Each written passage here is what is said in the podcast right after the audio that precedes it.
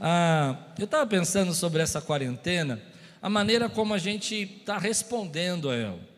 Isso tem me chamado a atenção, porque cada um de nós enfrenta esses momentos de isolamento, de pressão econômica, de enfermidade, de, de medos mesmo, de forma diferente. E isso causa muito transtorno dentro da nossa casa.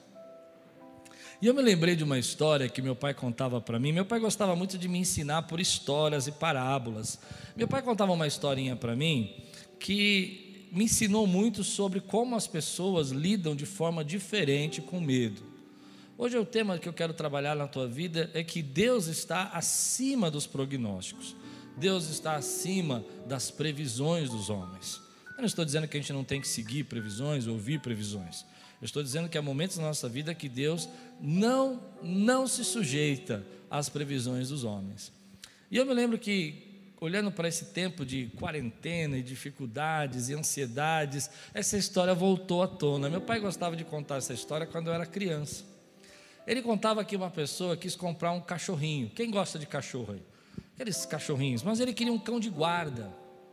E ele foi então até um canil procurar um pastor alemão. Aliás, tem uns irmãos aqui na igreja, duas irmãs aqui, duas famílias, né? Acho que é o Zico e a Tati e, e a Talita, que tem dois pastores alemães lindo, coisa mais linda. Eu sou fã. Eu tive um pastor alemão quando era criança, mas minha mãe mandou eu doar. Então, é uma coisa assim que eu preciso fazer uma terapia hoje, porque eu comprei um pastor alemão tão lindo mesmo, porque uma semana com ele tive que dar. Minha mãe não deixou eu ficar com o pastor alemão, coisa linda. Mas então, ele foi comprar um pastor alemão, mas ele queria que o cão fosse de guarda, um cão para guardar a casa. E ele chegou num canil e ele perguntou assim: escuta, como que, que eu vou fazer aqui para escolher um cão que eu possa guardar? E o dono do canil, experiente e tudo mais, ele pegou um pedaço de jornal, enrolou o pedaço de jornal, bem enrolado, foi na direção dos cachorrinhos, tinha quatro cachorrinhos ali, quatro pastores, é, para ficar estranho, né? Quatro pastores alemães, que esquisito, né? Mas quatro cachorrinhos, né? Estavam lá, e ele pegou e começou a bater, pá, pá, pá, pá, assim, o jornal, no, você já bateu assim? E aí ele começou a perceber a reação do cachorro. Ah, o primeiro cachorrinho, ele estava meio sonolento, dormindo, ele era bem barrigudinho. Ele viu o barulho, ele deu abriu os olhinhos assim, olhou. Ele não deu muita atenção, não, voltou a dormir. Ele falou: esse aqui ele é mais tranquilo, esse não é para guarda. Continuou batendo, o outro cachorrinho ficou toda, feliz. Ele começou a pular e abandonar o rabinho. Quanto mais ele batia, mais ele ficava pulando, sabe, fazendo, mostrando a língua, todo contente. Ele falou: esse aqui não, esse aqui é muito feliz, não dá para guarda. Pegou, continuou batendo. Terceiro cachorrinho ficou todo com medinho, ele se escondeu atrás daquele que estava dormindo e ficou assim escondidinho, olhando, e o outro dormindo, o outro pulando. Mas o terceiro cachorrinho, ele olhou o barulho, foi para cima e começou a rosnar e fazer aquela cara de bravo e latia, e latia pequenininho, não tinha força para nada, mas ele ah, bravo. Ele falou: Isso aqui vai ser bom para a guarda. Claro que meu pai não queria me ensinar como comprar um cachorrinho. O que meu pai queria dizer é que eu, naquela época, tinha reações diferentes das outras pessoas quando eu estava com medo. E esse é um tempo onde que as pessoas estão passando por muitas preocupações no isolamento.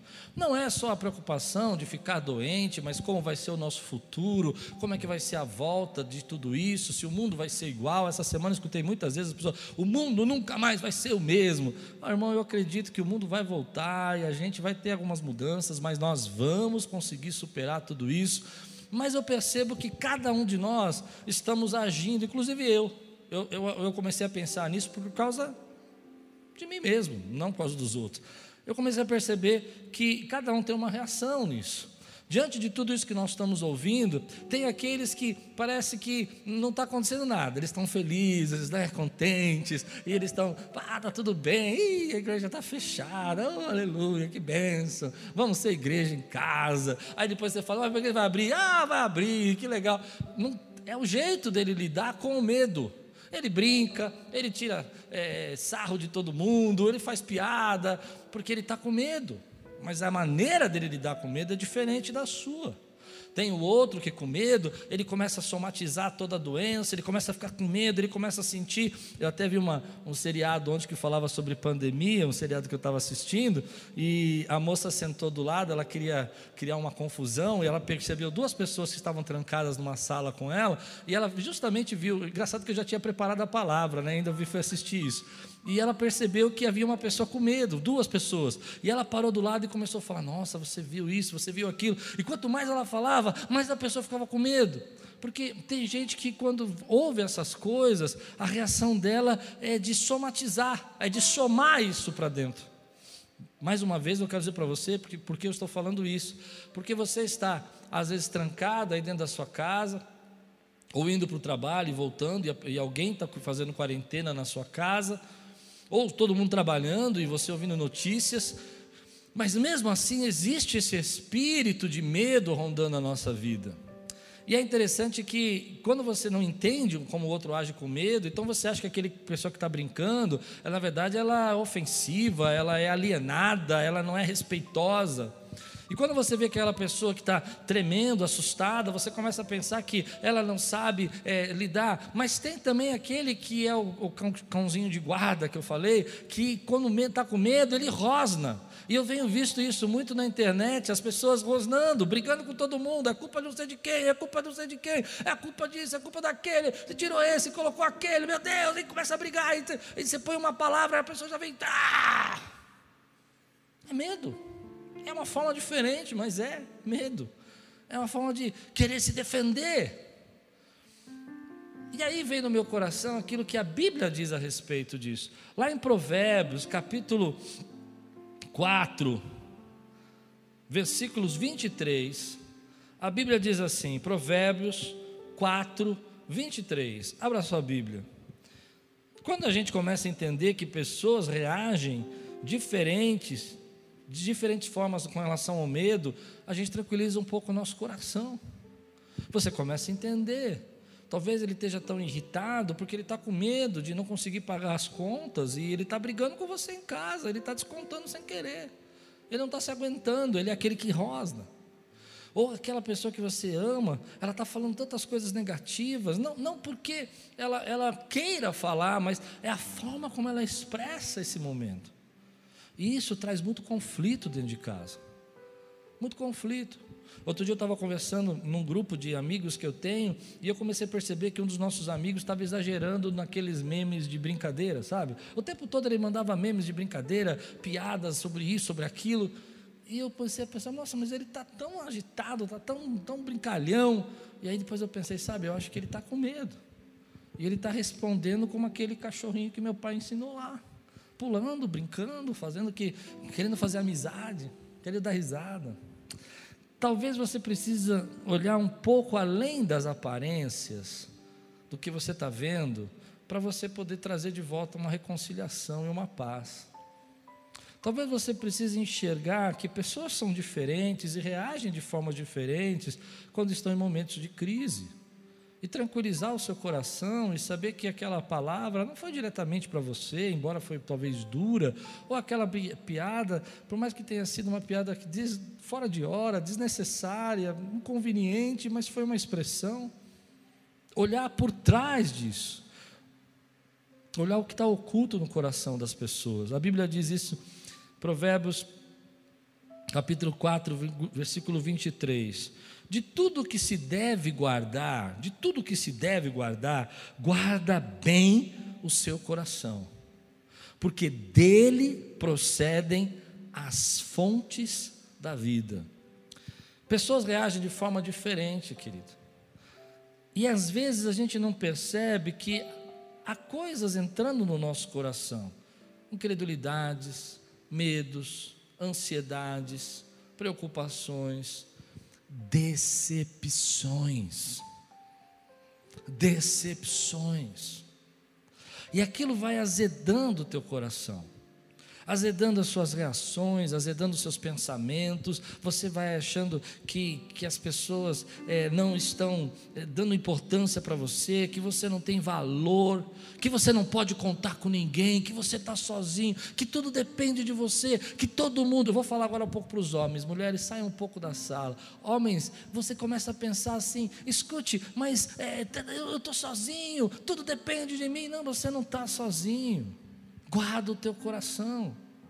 Mulheres, às vezes a gente tem reações diferentes e pensamos diferentes, e se nós formos trabalhar ainda temperamentos, que eu não vou ter tempo para falar, como temperamentos que agem de forma diferente diante de crises. Ah, ah, é, você já estudou temperamentos? Se você não estudou, volta lá, procura uma, uma pregação que eu fiz sobre temperamentos. Você vai ver que o dominante é diferente do, do, do do, extrovertido, que é diferente do paciente, que é o meu caso, e você vai perceber que pessoas vão reagir de forma diferente, e isso vai causando caos.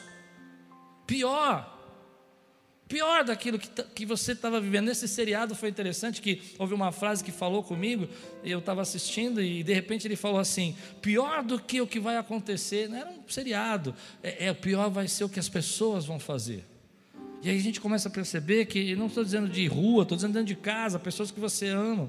Guarda o teu coração, diz a Bíblia, se protege, entende que a atenção desse isolamento vai ser diferente para todo mundo. Não é difícil, querido, que nesse momento você e eu tenhamos é, pensamentos, reações que o nosso coração vai alimentando e vai azedando. E sem você perceber, gente, nós começamos a ser um pouco mais incrédulos, mais duvidosos, mais rancorosos mais irascíveis, começamos a ter reações de, de pessoas que realmente não estão é, é, em paz, começamos a duvidar da oração, do poder de Deus, da palavra do Senhor, da presença de Deus, da graça de Deus. Nós começamos a duvidar que as pessoas nos considerem importantes. A Bíblia diz: sobretudo, guarda o teu coração, não deixe essas coisas. Aqui a Bíblia não está falando de coração, do, do nosso músculo coração. A Bíblia está falando, querido, sobre nosso, nosso órgão coração. A Bíblia está falando sobre sentimentos. A Bíblia está falando sobre emoções. Mas por quê? Duas recomendações. Primeiro, você precisa guardar. Como? Você precisa não deixar que essas coisas comecem a azedar a sua vida. Tem muita gente querendo tomar decisão agora que não é hora de tomar. Você não está pensando direito. Você não está pensando direito. Mas como que eu não estou pensando direito, pastor? Eu estou ouvindo jornal, eu estou ouvindo. Eu, claro, querido, quantas vezes eu já preguei aqui que quem informa você te direciona.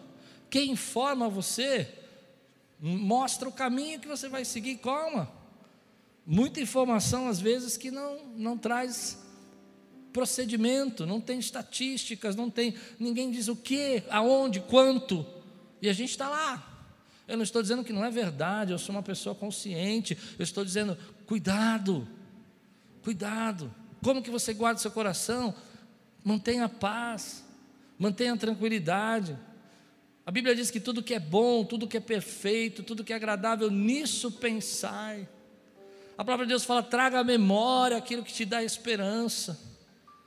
A Bíblia diz que se o seu coração, querido, estiver vivendo coisas ruins, a sua boca vai falar do que o coração está cheio. E a sua vida, não sei se você está me acompanhando, a boca fala do que o coração está cheio, mas a Bíblia diz que as palavras te direcionam, e a sua vida vai na direção das palavras. Eu vou repetir. Se o coração fala, se a boca fala do coração está cheio, e a nossa língua é como um, um, um leme de um navio, consegue entender isso? Sua vida vai na direção. É um arreio de cavalo, sua vida vai na direção das suas palavras. Por isso a Bíblia fala: cuidado, de tudo que deve guardar, guarda o teu coração, guarda aquilo que é fonte da vida. Agora, o que é fonte da vida? Eu fiquei pensando nisso. Como que eu podia traduzir para você o que é fonte da vida? Como eu podia explicar para você o que é fonte da vida? Ah, é interessante, a ideia é que a, tudo que a sua vida representa, tudo que a sua vida tem que é importante, tudo que traz fluidez, tudo que traz vida na vida, tudo que te traz liberdade, alegria, procede, querido, da maneira como você enxerga dentro do seu coração. da maneira como os olhos do coração veem. Há um cântico antigo que a gente louvava aqui na igreja, que diz assim: abra os olhos do meu coração. É como se seus olhos do coração estivessem declarando aquilo que tem valor. Então, quando o coração azeda, ele azeda as fontes da vida. Tudo perde o brilho, tudo perde o valor, tudo fica sem significado. A sua casa não é mais importante, a tua esposa já não é mais aquela mulher incrível, seu marido já não é aquela pessoa que você admira, seus filhos são muito cansativos. Você começa a azedar a fonte da vida. E eu queria dizer isso para você, como seu pastor. Eu, eu, eu, eu, pensei muito que talvez não seja isso que você quer ouvir, mas é, eu queria dar um conselho a você. Agora não é hora de você tomar decisão. Agora não é hora de você fazer planos, de mudar a sua vida. De eu preciso, agora eu vou vir. Você não está pensando direito, rapaz. Mas por que eu não estou pensando? Porque o medo faz a gente não pensar direito. O medo faz a gente ter reações que a gente não deveria. O medo faz a gente ter essas reações que eu brinquei com você dos cachorrinhos. É hora de você tranquilizar o seu coração, dizer: Senhor, a minha vida te pertence. Há muitas coisas que podem contaminar o nosso coração hoje. Eu fiquei fazendo uma lista aqui. Primeiro, incredulidade ao nosso redor. Cara, como é difícil. Assim, vou falar como se estivesse sozinho aqui. De boa. Como é difícil ver alguns líderes espirituais falando para a gente não orar, que é difícil para mim isso, porque eu não estou dizendo que a gente é ignorante, que a gente não sabe que o vírus passa, não é isso, gente, mas eu oro por tudo. Eu oro por tudo. Se tiver alguém com câncer aqui, a gente não vai orar? Não, não vai orar. Teve um caso aqui na, na nossa igreja de uma irmã. Ah, eu vou falar, tá? Se você não gostar, você vem aqui dia 17, me dá um beijo, me perdoa. A irmã, ela estava ela tava com um nenezinho na barriga e ela tinha feito todos os exames que o nenezinho ia nascer com problemas mentais. E ela chegou aqui chorando para nós, chorando. Falando, olha pastor, está aqui os exames, o que eu vou fazer da minha vida? Eu falei, nós vamos orar. Nós vamos orar. E a gente começou a orar. A Lupe estava do meu lado, a gente pôs a mão na barriga. Isso não foi uma vez, já foi duas, três, quatro vezes. E o neném nasceu perfeito. Sabe por quê? Porque Deus não segue prognósticos. Deus está acima das previsões. É verdade que eu, como é, administrador, como pastor, eu preciso ter planejamentos, eu preciso fazer planos, mas Deus está acima dos prognósticos, Deus está acima das previsões. Eu me lembro uma vez aqui na nossa igreja, quando nós estávamos fazendo um programa de rádio, essa é uma história que eu acho linda. É, e de repente eu estava pregando, que nem estou pregando agora, sem ver ninguém, na frente de um microfone, eu falando e falando e falando, e daqui a pouco o Espírito Santo me tocou e falou: Para e repreende a morte. E eu comecei a repreender e falar assim: ressuscita agora, eu declaro a sua ressurreição. Eu não sei porque eu fiz aquilo, porque não tinha ninguém na minha frente, eu não fiz aquilo, eu sentia uma presença de Deus. E alguns dias, no mesmo dia, né? É, não, alguns dias depois eu recebi um recado de uma moça que é, ela tinha acabado de receber uma sentença de que o nenezinho na barriga dela tinha morrido. E ela começou a chorar e ligou o rádio, procurando uma palavra, e foi justamente na hora que eu estava falando sobre ressurreição. E de repente ela sentiu um chute na barriga, sentiu movimentar. Alguns meses depois, acho que cerca de cinco ou quatro meses depois, ela trouxe o nenezinho aqui para a gente apresentar. E o nome do nenê é, é, eu acho incrível, eu acho que nunca mais vou esquecer esse nome. Ela deu o nome da criança de Luciana Claudete. eu achei isso incrível. E eu apresentei esse bebê, ela não era daqui, da região, ela morava muito longe, acho que Parilheiro, se eu não me engano, e ela veio até aqui para me apresentar a Lucianinha Claudete. Sabe por quê? Porque Deus não segue prognóstico. Deus está acima de todas as coisas. Há um texto na Bíblia que fala sobre isso. A palavra de Deus fala que, e eu fiquei pensando nisso, que quando o povo de Israel chegou para conquistar a terra prometida, mandou-se os espias até lá. E os espias chegaram e eles começaram a ver ah, tantas coisas é, grandes, cidades fortificadas, imagina cidades muradas, cidades com armas, e coisas que eles não tinham visto, isso porque eles tinham peregrinado no deserto. Eles começaram a ver gigantes, gigantes, e eles começaram a, pirar em tudo isso. Eles falaram: Meu Deus, o que, que é isso? Pode falar pirar? Pode, né? Ficaram doidos. Eles começaram a dizer assim: Meu Deus, não dá, é muita coisa.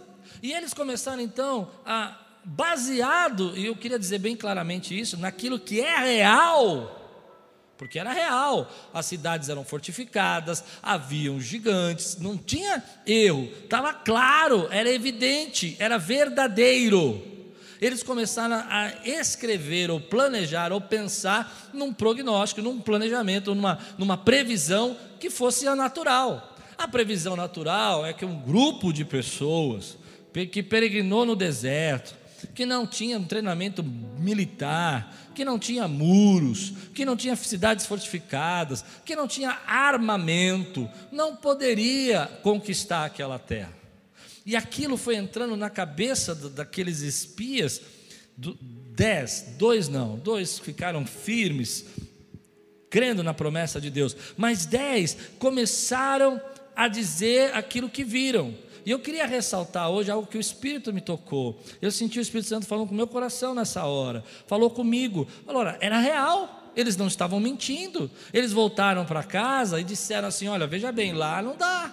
É real, não, tem gigante lá, a gente não é gigante, é verdadeiro. Quer dizer, aquilo que eles estavam vendo com relação à, à realidade e à naturalidade da previsão era verdadeira. Se você já, foi já fez previsão, você sabe como é. Você pega os fatos, você pega a realidade e faz um prognóstico do que você vai ver no futuro, como é que isso vai acontecer no teu futuro. E aquilo era real. Eles começaram a declarar sobre isso, eles começaram a dizer que não dava para conquistar, a, a, o medo começou a entrar no coração. Eu imagino que alguns deles tiveram reações diferentes. Algumas pessoas começaram a, a praguejar, aquelas pessoas que ficam mais iradas quando estão com medo começaram a ficar iradas, e as pessoas começaram a, a querer discutir isso que não tinha condição. E aí que está o meu ponto, querido. Tudo baseou-se na verdade. Meu ponto está aqui, eu não sei se essa é uma palavra que Deus quer revelar ao seu coração. É verdade. O ponto é que tudo isso que nós estamos vendo, ah, não, isso é mentira, é verdade. Não, querido, eu creio que muita coisa é verdade, está acontecendo, a gente está vendo. Mas deixa eu dizer uma coisa para você. Eu creio nisso. Um Deus que está acima das previsões. Deus que traz sobre nós respostas que as previsões dizem que é impossível. E o que acontece com esse povo é que se esse povo entendesse o que Deus está falando ao coração e não o que eles estavam vendo, isso é fé, eu acredito que muita coisa que eles passaram a partir daquele momento teria sido evitada. Eles teriam adiantado o processo, não seria fácil, teria discussões, teria batalhas, teriam cidades fortificadas, teria problemas, teria divisões como teve, se você conhece a história de Josué. Você vai ver aquilo acontecer, dificuldades, mas havia a poderosa mão de Deus sobre eles. E eu fiquei pensando na minha vida, esse tempo eu estava meio chateado essa semana, porque é uma semana que você fica cheio de altos e baixos, uma pessoa fala uma coisa, ah, vai voltar, não vai voltar, vai fazer, vai fazer, vai pronunciar, e a gente fica assim, nossas emoções ficam se levantando e abaixando, e de repente eu fortaleci a minha vida pensando que muitas previsões que eu tinha como certa na minha vida, Deus mudou, Deus alterou previsões que eram claras para mim que ia acontecer. Vou dar uma previsão para você aqui, se você não entende isso, eu vou contar. Quando nós passamos um tempo atrás aqui, que a igreja estava praticamente sem condição financeira, eu estava completamente com problemas financeiros, a igreja não arrecadava o suficiente para pagar os seus aluguéis, estava tudo difícil, nós não tínhamos condição. Eu me lembro que eu era financeiro nessa época. E eu olhava para aquilo e falava assim: Senhor, nós vamos fechar. Não tem como. Ou vamos ter que entregar o prédio para um lugar menor. Eu não sei, mas não dava para entregar o prédio porque tinha multa, não tinha dinheiro para pagar a multa. Sabe aquele momento que você está preso? E eu me lembro que algumas pessoas disseram assim para mim naquela época, até bem intencionadas, tá? Não acho que nenhuma delas falou para me magoar, pastor, se Deus não fizer um negócio esse mês, essa igreja fecha. Por quê? Porque era real. Era natural, era o caminho previsível, não precisava ser muito inteligente para saber disso. Eu já não tinha condições, estava sem trabalhar, estava só na igreja, estava tentando mudar e não tinha condição. Mas, mas sabe o que aconteceu? Eu não sei te explicar como. Eu não sei te explicar como. Uma hora para outra, aquelas previsões todas que seriam natural não aconteceram. Não aconteceram. Deus entrou com uma providência, Deus fez um milagre, era verdadeiras, era real, mas Deus entrou com uma providência. Eu acredito que se o povo de Israel, naquele momento, não ficasse seguindo só a previsão natural, mas ouvisse o que Deus falava com ele, muitas coisas teriam sido evitadas, problemas teriam, dificuldades teriam, mas eles viveriam. Me lembro de uma outra situação que eu vivi na minha vida, que acho que eu, eu separei as três principais para mim, você deve ter as suas. Mas eu falo, eu não quero falar de mim agora, me perdoe compartilhar minha experiência, mas eu quero falar de você, porque eu creio que você tem. Quando nós estávamos com a minha filha com dois anos de idade, e ela começou a ter a paralisia do lado direito do corpo, e todo dia paralisado, o médico olhou para nós e falou assim: Olha, sua filha nunca mais vai andar direito, vai andar. Sua filha teve um derrame e ela não vai andar mais, pai. A partir de agora, daqui para frente, é assim, é fisioterapia, é isso. Vamos ser sinceros, ele tinha razão? Tinha. A gente pode ficar rosnando, né? Pode ficar, não, porque esse médico foi incompetente, ele falou uma coisa que ele não sabia. Não, ele estava vendo os exames. A gente guarda esse exame até hoje. Mas sabe, querido, Deus está acima das previsões. Quatro, cinco dias depois, sem explicação nenhuma, sem tomar remédio, só com soro, o bracinho dela abriu, a perninha dela voltou ao normal, ela voltou a andar, não tinha mais problema nenhum, teve alta. E eu me lembro que esse mesmo médico diz assim: Olha, é muito difícil, eu não sei o que explicar, mas sem fisioterapia ela voltou, eu não sei o que é. Sabe por quê? Porque às vezes Deus não se sujeita a previsões. Quantas vezes na minha vida isso aconteceu? Se você tem um pouquinho mais de idade, você vai se lembrar dessa. Quando o Collor confiscou lá, o plano Collor confiscou os recursos de todos os brasileiros, a poupança de todo mundo, o mundo ia acabar, tinha camaradas se suicidando. Eu me lembro que no trabalho onde eu trabalhava, as pessoas estavam pensando em se matar porque estavam endividadas, e uma loucura. Foi um momento tenso.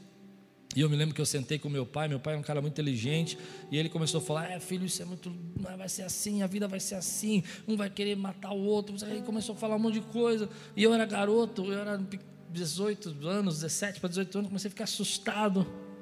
E aí eu me lembro que um dia, eu não tenho orgulho disso, tá, gente? Eu não tenho orgulho mesmo, mas eu era criança, eu era garoto, eu tinha 17 anos de idade. E eu não sabia o que estava acontecendo, eu não sabia. Eu sabia que o meu salário tinha ido embora, o dinheirinho da minha mãe tinha sumido da conta e eu tinha que pagar a conta. E apareceu uma hora, eu trabalhava no banco, que você podia ir no caixa do banco e pagar as contas. Então eu peguei as contas que eu tinha da minha mãe, minha, que eu que pagava, fui lá e fui pagar. Até para poder resgatar um pouco do dinheiro preso. Se você é mais novo, você não, talvez não lembre disso, mas o dinheiro ficava preso. E aí eu fui lá, e na hora que eu estou na boca do caixa, assim, para pagar, Veio uma colega que trabalhava no caixa e falou: O que é isso? O que é isso? O dinheiro foi liberado. Eu estava o primeiro da fila. Eu falei: Foi? Foi, está aqui, ó, está liberado. Eu saquei meu dinheiro, pus no bolso todinho. Eu não sabia o que estava acontecendo. Alguns anos depois, se você conhece o caso, a ministra da Finanças, Zélia Cardoso, tinha liberado por uma hora uma liberação para as pessoas poderem sacar, para poder depois, e ela fechou. Quando eu terminei o saque, acabou a liberação. Isso foi um problema, ela foi até quase presa por causa disso. Quem conhece a história sabe. Quem estava na boca do caixa era eu. Lá no banco, lá na Faria Lima, lá. Perdão, Rick Schalman. Estava lá. Alguns anos depois, eu recebo uma carta em casa, por isso que eu falei que eu não me orgulho disso. Hoje, hoje eu não faria, mas eu era garoto recebi uma carta em casa que você podia lá resgatar o seu dinheiro preso. Mas eu não tinha dinheiro mais preso. E eu fui lá explicar que eu não tinha dinheiro mais preso. Cheguei lá e falei, não tenho dinheiro preso. E o camarada falou, não, você tem o um dinheiro aqui. Eu falei, não, mas eu não tenho, eu já saquei. Não, mas você tem. Eu não tenho. Você tem. Aí o camarada falou assim para mim: se você não ficar, não pegar, vai ficar aqui, porque é teu. Eu falei: se é meu, é meu, me dá. Aí eu recebi de novo. Até hoje eu não entendi. Sabe por quê? Porque Deus não. E aí toda aquela previsão que era feita, tudo aquilo não aconteceu.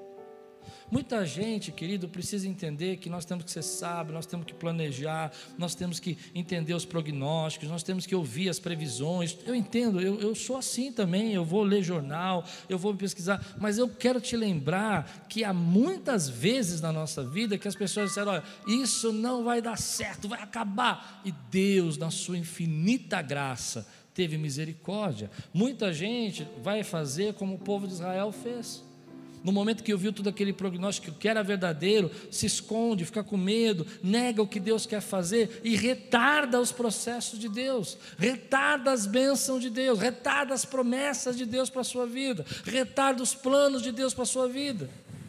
Começa a se atrapalhar, a destruir o que plantou, a destruir sua família, a destruir sua casa. Eu não sei se você está me entendendo, mas se eu estou pregando para você, começa a destruir os ministérios, começa a destruir os sonhos, por causa de previsões. Irmão, se acontecer, estamos juntos. Vamos enfrentar junto, vamos orar juntos, vamos buscar a presença de Deus juntos, vamos destruir gigantes juntos, vamos quebrar muralhas juntos, vamos dar seis, sete voltas na muralha juntos, porque é real, mas a nossa vida não depende nunca disso. Não, quantos prognósticos fizeram a meu respeito, a respeito dessa igreja, a respeito da Quírios. E hoje eu escuto pessoas dizendo assim para mim: Nossa, como a Quírios é relevante nesse momento. Quem sou eu, meu irmão? Quem somos nós? É porque Deus tinha uma promessa. E eu não estou debaixo de previsão, eu estou debaixo de promessa. Eu não sei como Deus vai fazer, mas eu sei que Ele é capaz de fazer. Eu não estou dizendo que vai ser fácil. Se você ouvir minha pregação quinta-feira, você vai entender o que eu penso. Assim, há o naufrágio, a perda do navio, mas Deus tem nos dado as almas, nós estamos protegidos embaixo da graça dele. Tem perdas, querido, que nós vamos ter que enfrentar, faz parte, mas ele vai nos levar ao nosso destino. Ele vai levar ao nosso propósito. Então eu quero tranquilizar o seu coração, guarda o teu coração. E o que guarda o nosso coração? É a fé e a esperança. É a fé e a esperança. O que guarda o nosso coração é manter uma esperança que Deus ainda pode fazer, como Ele já fez. Ah, irmão, quantas crises eu já enfrentei e você já enfrentou na sua vida e Ele pode fazer. Quantas vezes eu tive enfermidades na minha vida que eu vou dizer para você, se não fosse a misericórdia de Deus e a graça de Deus, tinha ido embora. Tinha ido embora. Acidentes Claro, claro, eu estou me guardando, eu estou fazendo a quarentena, é real, eu não estou saindo de casa, porque agora esse momento é o momento. Mas deixa eu dizer para você: a minha vida está debaixo das promessas de Deus. Debaixo das promessas de Deus. Há uma frase que eu vi outro dia que a pior vida que uma pessoa pode viver é uma vida sem esperança pior vida que você pode viver é uma vida cheia de angústia, de pensamentos de desgraça, de derrota. Por isso, guarda o teu coração, trazendo à sua vida aquilo que você sabe que Deus já fez. Quantos prognósticos Deus já quebrou? Me lembro uma vez que, quando a Lupe ficou grávida, ela teve um desmaio aqui na igreja. No meio do culto, estava pregando, de repente a Lupe desmaiou, o Jairinho pegou ela no colo, pôs no carro, os irmãos levaram ela para o hospital. Chegamos no hospital, o médico falou: não, ela está com cisto no, no, no, ovário, ela vai, vai precisar fazer uma cirurgia, vai ter que fazer uma cauterização. E eu estava lá, olhando, ela mal, ela com muita dor. E aí ela comprou o remédio que ela tinha que comprar, eu li a bula, dizia que era um remédio que causava aborto. E eu disse, Lu, eu não sei, eu eu sinto no meu coração que você não deve. Ela tinha feito o exame de sangue no, no hospital, no exame deu que ela não estava grávida, não é? Olha, o exame de sangue, que é o mais sério que tem para gravidez, falou que ela não estava grávida. E eu disse para ela, Lupe, não tome esse remédio, porque esse remédio é abortivo e você está grávida. E eu me lembro que a Lupe, com sabedoria, porque era verdade, ela disse: Amor, a gente, eu fiz o exame de sangue ontem, eu não estou grávida, não tem gravidez. Eu falei, então vamos esperar, faz uma coisa por mim. Espera uma semana e semana que vem você faz o exame de desses de farmácia mesmo, e aí você, se não tiver, você toma. E ela disse para mim: tá bom, vou aguentar uma semana. E ela aguentou aquela semana, não sentia mais dor, estava melhor. Quando chegou na segunda-feira, compramos o exame, estava grávida. Era a Talita. Iam cauterizar minha filha. Eu vou dizer para você o que eu quero, quero explicar. Eu não, tenho, não sou o dono da verdade, você não é o dono da verdade, ninguém é o dono da verdade. O que eu estou dizendo é que o nosso Deus nem sempre, nem sempre segue previsões. Quantas vezes na história da palavra ele quebrou previsões? Ele quebrou leis naturais. Eu creio, querido, que nós vamos ter que enfrentar muitas muralhas, muitos gigantes. Nós vamos ter que enfrentar muitas batalhas. Sim, nós vamos ter que buscar a orientação de Deus para dar as sete voltas, para enfrentar as muralhas que se levantam.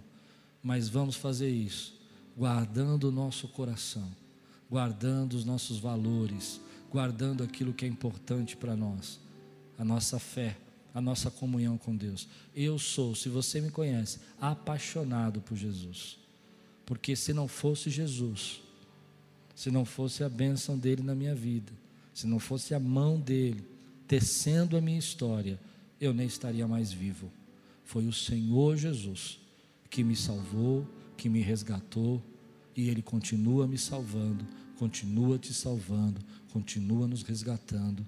Se você tem uma experiência com Deus aí, você pode dizer: Eu vou guardar o meu coração, eu vou viver acima das previsões, eu vou viver acima dos prognósticos, eu vou viver acima dos pensamentos dos homens. Muitos são verdadeiros, reais, e eu não os duvido, mas eu sei que Deus pode fazer tudo diferente. Quero terminar assim. Imagine se aqueles homens que foram espiar a terra, vendo toda aquela previsão verdadeira, toda aquela imagem verdadeira, todo aquele quadro sendo desenhado de forma verdadeira, eles resolvessem enfrentar, a vida deles seria diferente. Eles teriam vivido situações diferentes, experiências diferentes, batalhas diferentes, mas teriam, teriam vitórias diferentes. Por isso eu estou desafiando você agora a não ficar tomando decisões que não valem a pena. Sabe o que eu espero? Eu espero assim. Eu sei que nós vamos ter problemas, dificuldades financeiras, nós vamos ter que criar projetos aqui de recolocação profissional. Eu sei que nós vamos ter que ajudar os irmãos, a própria igreja vai ter uma dificuldade, tudo isso. Mas eu creio que nós vamos crescer, nós vamos evangelizar, nós vamos orar, nós vamos ter salvação, vamos ter cura. Eu gostei muito da frase da pastora Débora essa semana para mim. Quando voltarmos, teremos o maior batismo dessa igreja. Aleluia.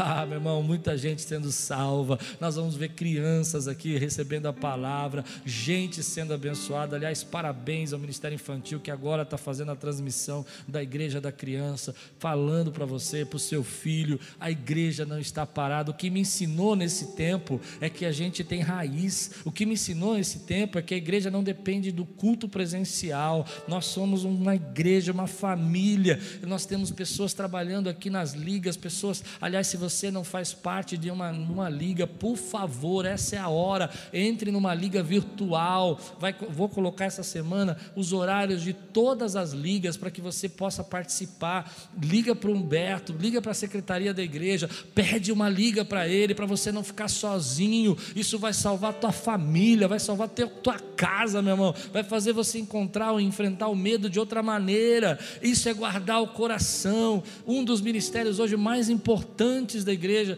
eu diria para você que é a liga, porque ela vai criando essa liderança. Tá, esses meninos aqui, ó, o Diego, Flávio, estão em liga. Eles trabalham em liga, Karina está em liga, gente que está trabalhando aqui na igreja, Luiz está em liga, por quê? Eu não sei se os outros estão, tá? por isso que eu não falei. Está em liga, Dan? Está em liga, Israel, vai para a liga. Ó, peguei.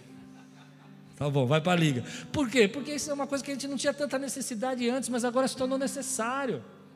Né? Semana eu fiz uma reunião com os irmãos da igreja, que gostoso, a gente começou a conversar pelo, pelo, pelo Zoom, falar, e cada um conversando, dando testemunho, aquilo me alegrou o coração, me tirou da, do, do, do nimbo. Sabe o que é nimbo? Tira daquele momento assim obscuro, de pensamentos obscuros, trouxe esperança. Guarda o teu coração, igreja.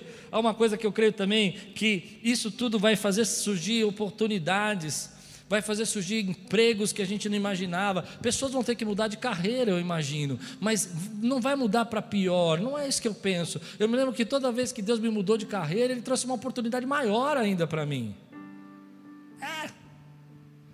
Mudou minha carreira, eu falava, meu Deus, o que eu vou fazer da minha vida? Eu sempre fiz isso. E Deus trouxe uma outra coisa que era muito maior. Deus pode fazer isso na sua vida.